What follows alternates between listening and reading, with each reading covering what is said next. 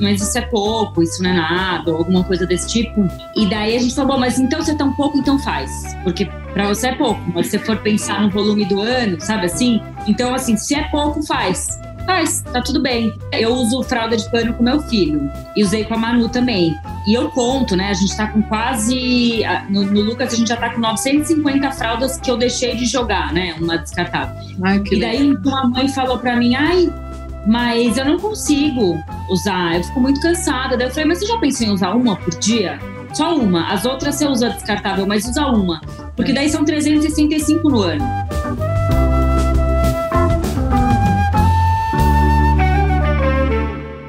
Estamos começando agora mais um episódio do 2030, o podcast do Change for Good, que vai provar que já estamos transformando o mundo num lugar mais justo, socialmente equilibrado e sustentável.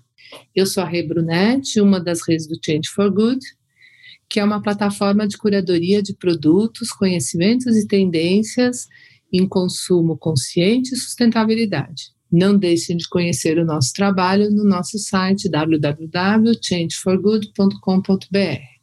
Hoje nós vamos conversar com a Mariana Moraes, uma comunicadora com mais de 10 anos de experiência em sustentabilidade, responsabilidade social e investimento social privado.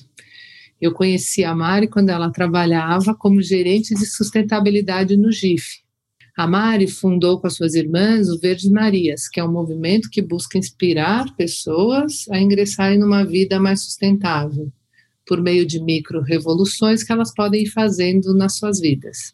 Ele é baseado nos eixos por menos lixos, mais orgânicos e uma vida mais consciente.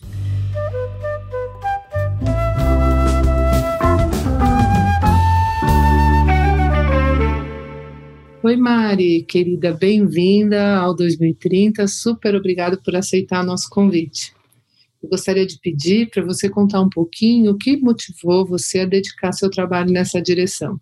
É, oi, pessoal. Oi, é um super prazer poder conversar aqui com vocês com Change. É, eu, eu sempre, quando eu tento fazer um pouco uma retrospectiva da minha vida, eu acho difícil lembrar exatamente quando eu comecei a, a, a, a achar que a minha vida precisava de um, de um pouco a mais e eu não sabia exatamente o que, que era. Então, meu pai brinca que eu era super, super novinha, não tinha carta ainda, e resolvi ser voluntária de um asilo.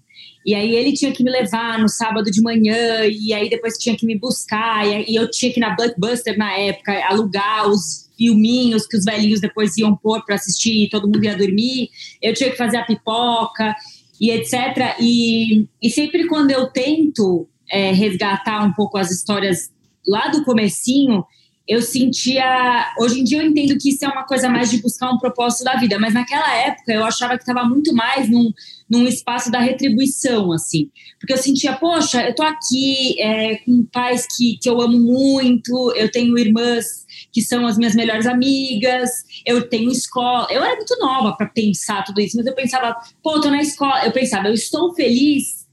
Então eu, eu quero que mais gente esteja feliz. Que hoje em dia eu acho que o que eu sentia era é, na época, acho que o que eu sentia era, putz, como é que eu retribuo um pouco dessa alegria por aí? Eu acho que era um pouco por aí, assim.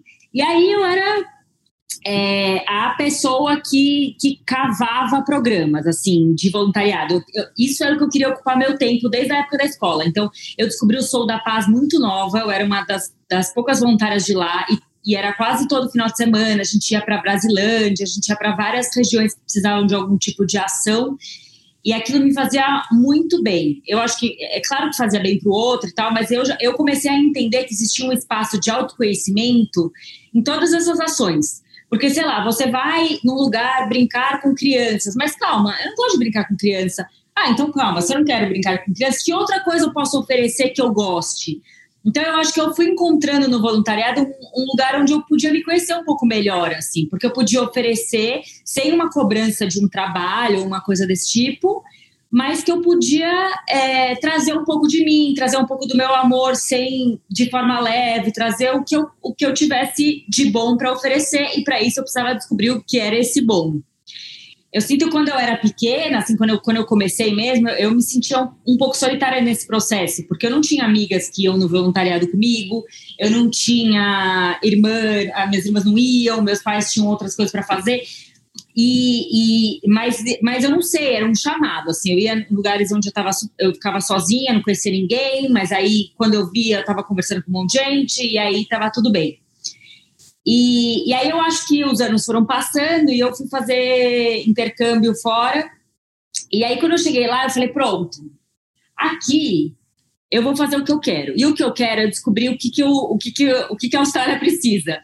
E aí arrumei voluntariado para fazer lá e também ficava muito feliz, porque eu aprendi inglês, conhecia gente nova e achava que eu estava dedicando meu tempo de um jeito importante. Eu sempre tive uma coisa de, de tipo, não perder tempo. E para mim, voluntariado é não perder tempo, porque você está ajudando alguém, sabe? Tinha uma. É, eu acho que as pessoas, tem muita gente que acha que ajudar o outro é perder tempo, e para mim a relação era oposta. Era assim, tipo, eu não quero perder tempo na vida com o que não importa. Então vamos ajudar as pessoas, vamos ajudar a fome no mundo. Eu tinha uma questão, ainda tenho, mas a, a desigualdade ela me fazia muito mal, muito mais mal do que hoje, porque eu já aprendi a lidar. E aí eu falava, como é que eu vou lidar com isso? Vou me virar e não sei onde e ver o que, que precisam de mim. E aí os anos foram passando, eu fui fazer esse intercâmbio, lá eu conseguia fazer é, trabalho, vários trabalhos na área social, fora, tem vários países fora do Brasil que valorizam muito mais as organizações da sociedade civil, o trabalho voluntário e tal. E aí quando eu voltei para o Brasil, eu falei, agora, agora eu não quero saber, agora eu não vou trabalhar com outra coisa, a não ser com o terceiro setor, assim. E era uma, um amor tão grande que não tinha nenhum espaço para nenhum outro processo, assim. Meus pais me botavam em processo de é, é, aquelas é, dinâmica de grupo, de multinacional, para entrar na área de marketing, sabe? As coisas que eu passava e, e, e, não ficava. E acabava pegando algum outro trabalho, etc. E, e, e aí entrei no GIF que foi uma, uma organização muito importante na minha vida, assim, contando um pouquinho. O GIF, ele é a Associação dos Institutos e Fundações do Brasil. Então, é a associação que, que é, apoia, né, com networking, com, com é, várias ferramentas diferentes, mas principalmente com diálogo e com conteúdo, as ações dos institutos, dos grandes institutos e fundações do Brasil, para que eles possam é, caminhar de forma mais estruturada e, e, de forma como uma comunidade mesmo, né? Tipo, ah, Instituto Natura, Fundação Telefônica, é, todos esses, desde o pequenininho até o grande, eles se associam e aí vamos juntos entender quais são as questões de transparência, quais são as questões de governança, quais são as questões de avaliação de projeto que a gente pode discutir junto e construir junto é, para a vida, assim. Era um lugar onde você pode trabalhar, você pode se sentir bem, você pode encontrar uma causa que tenha um propósito que esteja a ver com o seu coração, você pode é, ganhar um salário super decente para levar uma vida legal. Então, eu acho que eu fui tirando muitas coisas dali. Não, gostoso você contar, porque eu lembro que a gente se conheceu lá, né? Quer dizer, eu conheci você quando você estava justamente fazendo esse trabalho no GIF, e assim, eu sou mais antiga, vamos dizer, dessa área, então, assim, cada vez que eu via pessoas assim super competentes e jovens engajadas com isso, sempre me, me deu muita esperança de que a gente está caminhando mesmo agora para um mundo muito mais alinhado, né? Achei bonitinho você comentar né, o quanto você se sente né, hoje conectada com aquela Mari pequenininha lá que já tinha uma série de, né, de, de buscas, enfim, e hoje você fazer seu trabalho aí todo alinhado com isso é muito gostoso, né, Mari? Acho que realmente é. delícia que hoje te entendem, né? Você já está né, construindo um mundo. É, você constrói um currículo e aí, aí ninguém te segura mais, porque você fala, não, mas peraí, eu tenho experiência nisso há desde sempre, a minha vida inteira, entendeu? É. E sempre deu certo, então vamos, vamos nesse caminho. Eu lembro que também, assim, né, se adolescente você ainda tem. Você quer muito impressionar os seus pais, que você arrumou um emprego legal, mas não é o emprego que eles queriam. E daí eu, aí eu lembro que eu, eu, eu tinha é, o André Begenstein, que é o um chefe maravilhoso, a Margarete Gudenberg. Eu sempre tive chefes muito pessoas que foram assim tutores para minha vida e eram pessoas muito inteligentes, muito carinhosas e pessoas que foram tão importantes para mim que chegaram a conhecer a minha, a minha família. E aí meus pais falavam, nossa, mas são pessoas, que lugar incrível que ela trabalha, porque olha quem está por trás, assim, sabe? Olha quem está no dia a dia coordenando as ações da minha filha. Então eu acho que eu tive muita sorte também por esse processo, porque é, grandes tutores na sua vida ajudam muito nessa, nesse rumo, né, que você escolhe levar, porque eles te falam, não, vamos lá, tá, é, vamos por aí, olha só como você é, olha como, tá, como a gente está conseguindo, sabe, assim. Muito legal. Isso acho que eu tive especialmente sorte. Mesmo agora na Cause, que é um, uma consultoria que eu faço, que eu trabalho junto com o Verdes Marias, é, a Mônica é uma pessoa que, tipo, eu tenho dúvida da minha vida, eu ligo e falo, oi, me ajuda, sabe? É uma coisa meio que quando você trabalha com uma coisa que você ama muito, tem a ver com o seu propósito, ela se mistura muito com a sua vida pessoal. Acho que esse é um lado muito positivo dessa, desse momento trágico que a gente está vivendo de pandemia, né? Que, óbvio, não dá para aliviar nem um pouco o quanto tem sido dolorido para muita gente, mas o ganho que a gente tem, que a pandemia consegue pôr a gente em contato do quanto a nossa vida é entrelaçada e é bom que ela seja entrelaçada, né? Porque a hora que você vai trabalhar em casa, que você tem filho pequeno e que seu filho aparece, isso não pode ser um problema no seu trabalho. Tudo bem, vai dar lá, vai mexer um pouquinho, distrai um pouco, mas isso é você, né? A gente é essa pessoa que tem família, né? Que tem amigos e que às vezes precisa estar em casa e que uma hora está doente, que uma hora está saudável, que uma hora tem que dar atenção para um filho, mas isso não pode ser visto como um problema no seu ambiente de trabalho né? Isso, é. inclusive, você, quando trabalha, você está entregando tudo de você, inclusive a sua maternidade, a sua experiência como mãe e tudo mais, né? Então, é, eu acho que, né, que, que somos inteiros e que se a gente vem inteiro para o trabalho, muito mais a gente traz e não só um recorte de um racional desconectado do, do emocional, do afetivo, porque não existia aquilo, aquilo era um faz de conta, né? É, a gente é uma coisa e outra, né? Essa é a grande verdade, assim. A gente, eu não sou publicitária, sei lá, eu sou uma coisa e outra. Eu sou mãe e, né? Eu acho que a, a pandemia fez a gente olhar para dentro de casa, assim, ter, sabe? Conviver, eu preciso entender qual que é o meu limite para não desrespeitar o espaço do Beto, que é o meu marido, e também é, não confundir os meus filhos, porque eu estou aqui, mas eu estou trabalhando. Eu lembro que um, uma, tinha uma, eu estava gravando também um, uma entrevista, e daí o, o Lucas subiu em cima de mim, ele tem um ano e meio, então ele não, não entende, né? Ele quer subir na mamãe. E daí a, a, a pessoa perguntou: Ah, você quer que pare e regrave? Eu falei: Não, não, mas essa sou eu. Eu vou ser interrompida algumas vezes, porque é. eu sou mãe e eu quero que meu filho se sinta à vontade em fazer parte da minha vida, porque eu estou em casa, eu não quero confundir a cabeça dele. Então, se a gente interromper várias vezes, essa vai ser a minha entrevista, entendeu? É, e acho que é um pouco isso, assim, sabe? Neste momento eu tenho um filho de um ano e meio. Essa, essa é a Mari de agora, né? A Mari de daqui a três anos, talvez vai ter o filho fora, brincando de maioria do tempo do dia, né? Não, eu acho que isso, no fundo, é tão gostoso, porque isso está devolvendo para a gente um pouco mais da consciência da humanidade que a gente é, porque a gente é isso. A gente é esse todo mesmo, né? E, e por que, que a gente tinha que fingir que não? Né? Às vezes você saía de casa deixando seu filho adoentado e tinha que fingir que estava tudo ótimo e não podia voltar para perguntar, ou enfim, não estava fazendo sentido. A, a, gente, a gente não era humano no trabalho. Né? Era como se a gente conseguisse se desligar de um pedaço da gente. É muito esquisito. Mari, conta um pouquinho até do que você está fazendo hoje, das Verdes Marias que a gente acompanha e vê assim quanta coisa gostosa vocês estão divulgando lá. Quer dizer, vocês fazem um trabalho muito de vocês, que é muito vocês três mesmo, né? Assim, é muito das irmãs juntas, uh, trazendo um monte de dicas para a gente usar no dia a dia, para a gente viver mais alinhada com esse nosso lado humano. Eu sei que vocês também estão fazendo um podcast, também é gostoso. Conta um pouquinho desses seus trabalhos. É, o nosso podcast chama Micro Revoluções, depois eu conto um pouquinho.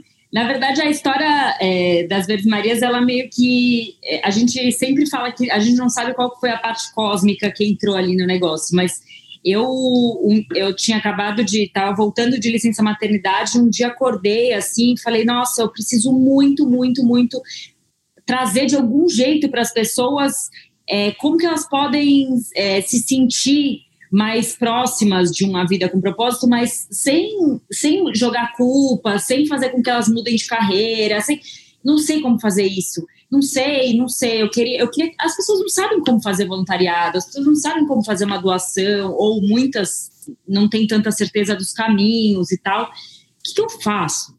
E daí eu liguei para minha irmã, e a minha irmã, eu falei, ai, Carol, é, putz, eu tô com essa ideia e você é tão boa fotógrafa tal. Lembra aquele dia que você me ligou, chorando, falando que você estava precisando mudar um pouco a sua carreira porque você queria uma vida com mais propósito? Será que a gente não pode. Será que não é essa a oportunidade? Eu, tô aqui com essa vontade de divulgar, você é uma ótima fotógrafa, vamos juntar?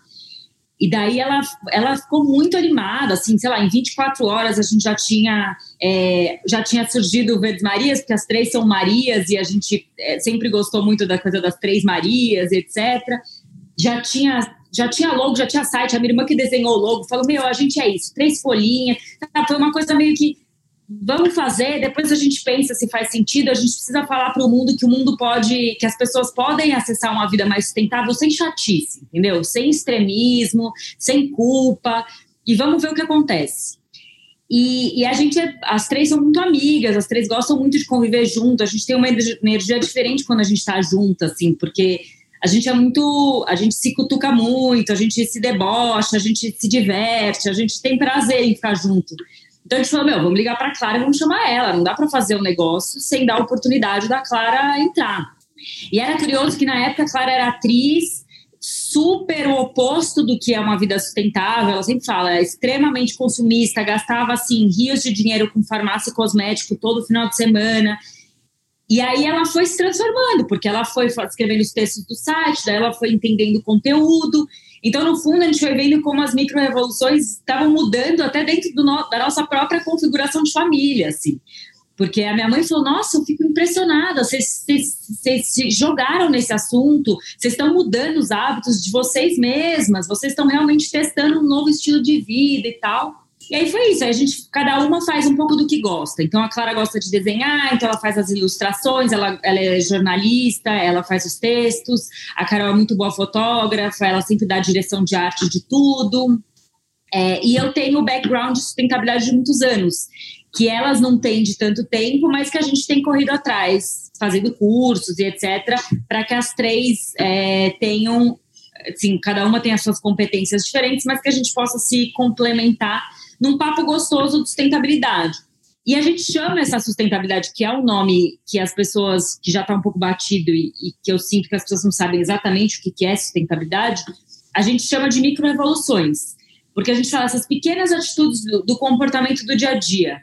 É você ir num supermercado e falar que você, e não aceitar a, a sacolinha, nenhuma sacolinha, né? Então, às vezes a gente vai no supermercado e a gente pega mais de 30 sacolinhas para uma compra, é você conseguir falar não para isso, é você saber que a sua escova de dente que dura três meses, ela vai ficar 400 anos no meio ambiente, então você troca por uma escova de bambu. Posso dar muitos e muitos exemplos aqui, mas dentro da cozinha, né? Você troca a sua esponja por uma bucha vegetal, no banheiro, tipo, a gente consegue ir em várias áreas da casa mudando coisinhas, coisinhas mesmo, assim.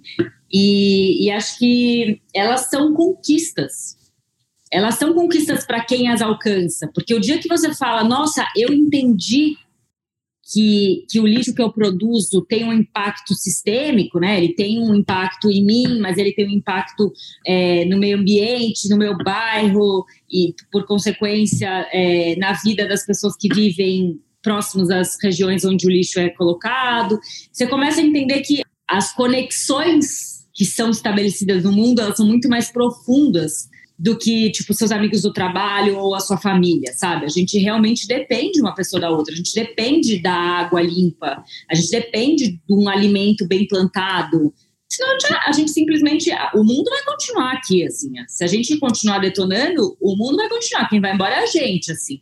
Então, eu acho que essas fichas, dessas interdependências, são as fichas gostosas de, que gente, de descobrir, assim, quando alguém liga para a gente e fala, nossa, troquei a bucha e vi o impacto. Comecei a comprar no Berechó e entendi o impacto que tem a moda, sabe? Não, sabe que é muito legal. A gente no Change também tem exatamente essa mesma uh, intenção ali, né? De a gente usa o consumo como uma porta de entrada para uma abertura de consciência, né? Porque assim a gente consome o dia inteiro só que a gente às vezes não pensa do que vem junto com o que você está consumindo, com as suas escolhas. Então, a hora que Sim. você aprende que uma bucha que não vai virar um problema no planeta resolve o seu problema dentro de casa da mesma forma, você se questiona, você fala, poxa, por que não fazer essa mudança? Né? Tem algumas mudanças que às vezes dá um pouquinho mais de trabalho, mas o prazer que você tem quando você fala, poxa, então eu não estou mais colaborando com esses estragos. Eu estou parando de fazer, pelo menos a minha parte de estrago. Mas por quê? Porque você foi estimulado, convidado, informado. Porque eu acho assim, a gente não fez antes muita coisa melhor porque a gente nem sabia.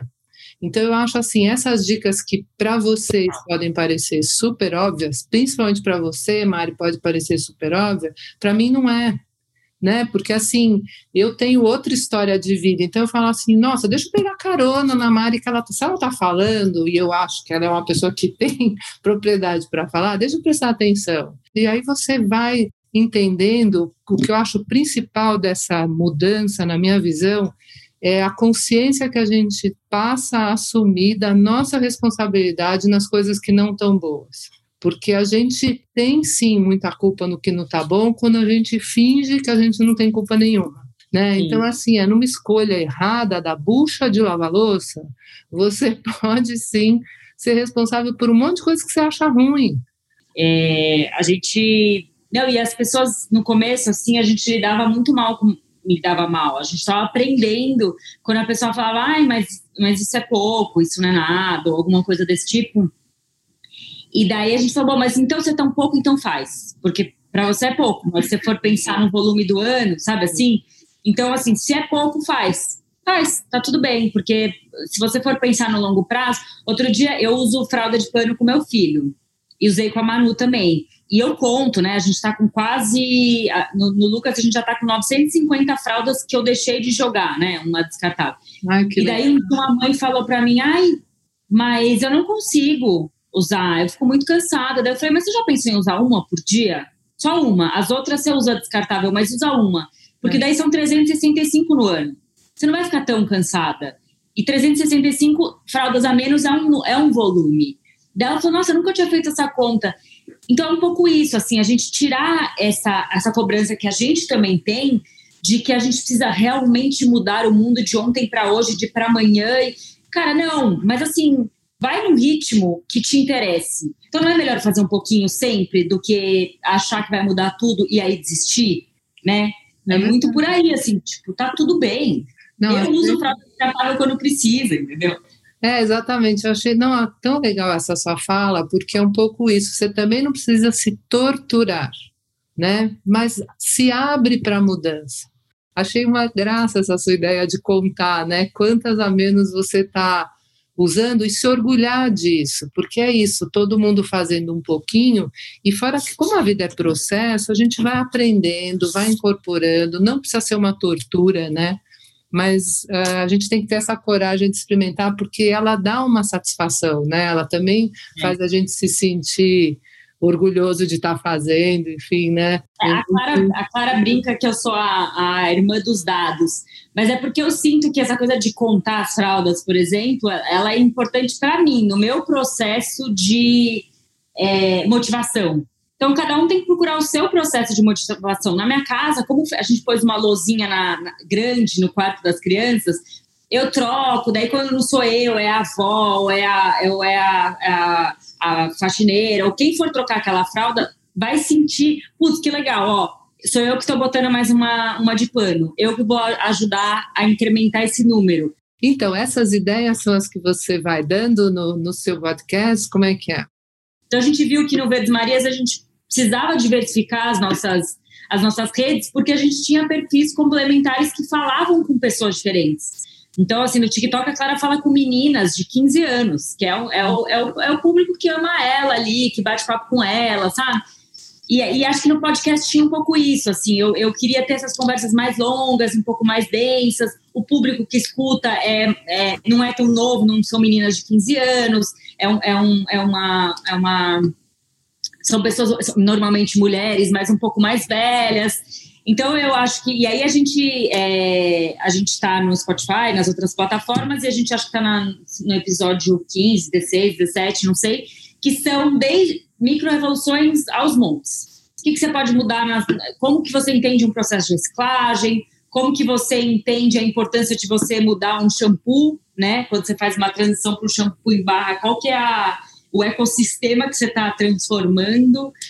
É, como é que, o que, que você está mudando quando você recusa um canudinho no, no, num restaurante, que é o último podcast que é sobre a nova lei do plástico.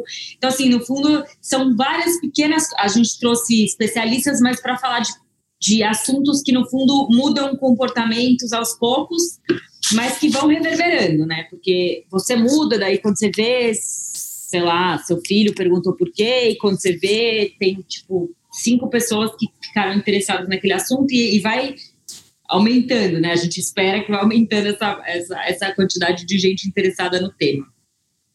Você falou assim, ah, é, tem várias coisas que eu não sabia, é, que eu vou aprender. Eu acho isso muito interessante, porque a gente também aprende muito com o Verdes Marias. E a gente, quando começou, a gente não tinha clareza e a gente não tinha essa vontade, a gente nem sabia que o tema do plástico no mundo ele é um dos maiores problemas da nossa humanidade no momento, assim, porque a gente está ficando doente, se afogando no lixo, é, tem um, um leque de, de interferências nossas na terra, na comida e etc., vindas de, do, da toxicidade que tem no plástico. A gente não sabia de nada disso. Mas aí um dia a gente quis trocar o copo descartável para um, o copo do menos um lixo, que era um copo bonitinho que a gente viu num lugar. Daí a gente foi entender por que, que a gente estava fazendo aquela troca. E aí, cara, cada vez que você vai fazendo uma troca e você vai entendendo o processo do que você fez, o mundo se abre, né? Que acho que isso é, é importante também, assim. É, se a gente diminui o consumo, mas a gente não tem nenhum processo de autoconhecimento ou nenhum processo do porquê eu estou diminuindo o consumo, qualquer grande virada de humor ou de ou uma passagem da nossa vida, você vai voltar para os antigos comportamentos. Agora, se você entende, se você começa a se conhecer, se começa a buscar o porquê do que você está fazendo, aí eu acho que é mais difícil você voltar atrás, sabe? A gente tenta trazer um pouco isso, assim, por que, que você está fazendo isso? Por que, que você está trocando, sabe? É, e assim faz com que a pessoa fale, eu troquei por isso, isso, isso, isso, sabe? Se aproprie dessa mudança. Mari, me fala uma coisa, para fechar aqui a nossa conversa, você tem algum livro, algum filme, alguma obra de arte, enfim, que você vê que influenciou sua trajetória e alguma dica de uma música que você acha que representa a sua militância? Eu acho que um filme super é, importante para gente é um filme. Tem dois filmes que tra trazem a temática do plástico que são super importantes. Um chama Plastic Ocean, né, Oceano de Plástico, que tem no Netflix. Mas o que eu assisti era antes disso, que chama Trashed, que é também lixo. São filmes que você fala, nossa, calma, calma, calma. Eu não sabia de tudo isso, sabe? Assim, e aí você começa a anotar, né? Eu sou daquelas que dá pause no filme e anota. É, eu acho que livros tiveram muitos, mas assim, o livro que marcou a minha. Li faz, sei lá, 10 anos, mas que me marcou muito na época é, é o livro da Malala. Não por ser, não tem a ver nem com voluntariado, nem com microrevoluções, nem nada disso, mas é uma menina que tinha um sonho e o propósito dela era acima de qualquer outra coisa, assim. E isso ela, isso a, a levou para diante. Tudo, tudo veio depois, assim, mas o que ela sabia é que ela precisava ir para a escola. E às vezes eu sinto um pouco isso, assim, as coisas vêm quando você está com muita certeza do seu propósito ou com uma, um, um, sonho muito grande, você vai, as coisas vão aparecendo, você tem que confiar um pouco, sabe? Que as coisas vão chegar de algum jeito. E acho que uma música, é, o Gil lançou ontem ou assim, esses dias ele lançou a pedido de um, de um instituto ele lançou uma música para falar sobre o que está acontecendo com a nossa floresta no Brasil.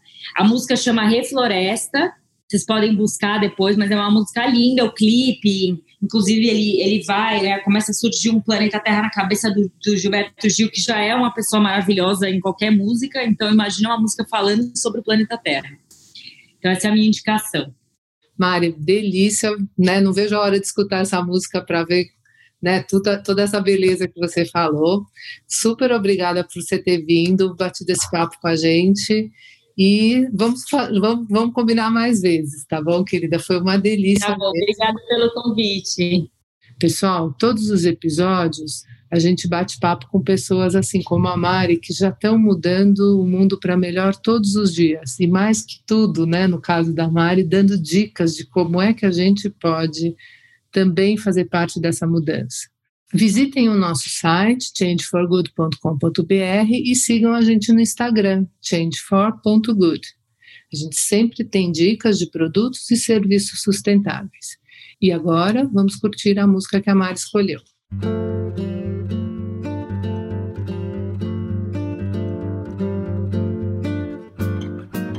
Manter em pé o que resta não basta, que alguém virá derrubar o que resta. O jeito é convencer quem devasta a respeitar a floresta.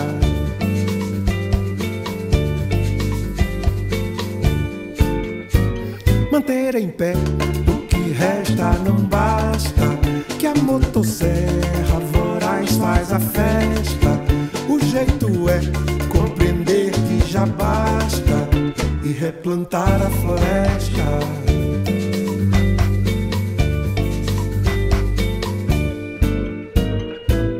Milhões de espécies, plantas e animais.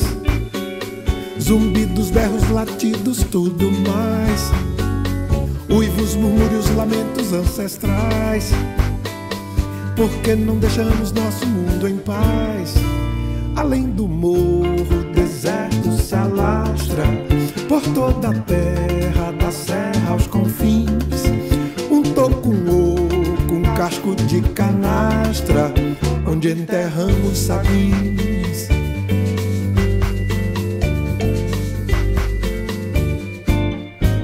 Manter em pé o que resta não basta, já quase todo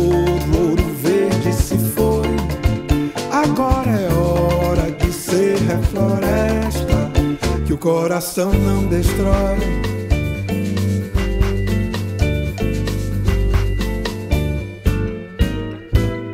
Milhões de espécies, plantas e animais, zumbidos, berros, latidos, tudo mais. Uivos, murmúrios, lamentos ancestrais. Por que não deixamos nosso mundo em paz?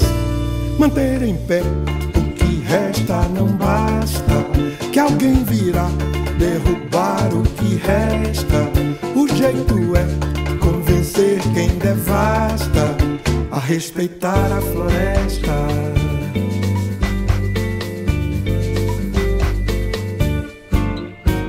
Manter em pé o que resta não basta. Já quase todo ouro verde se foi.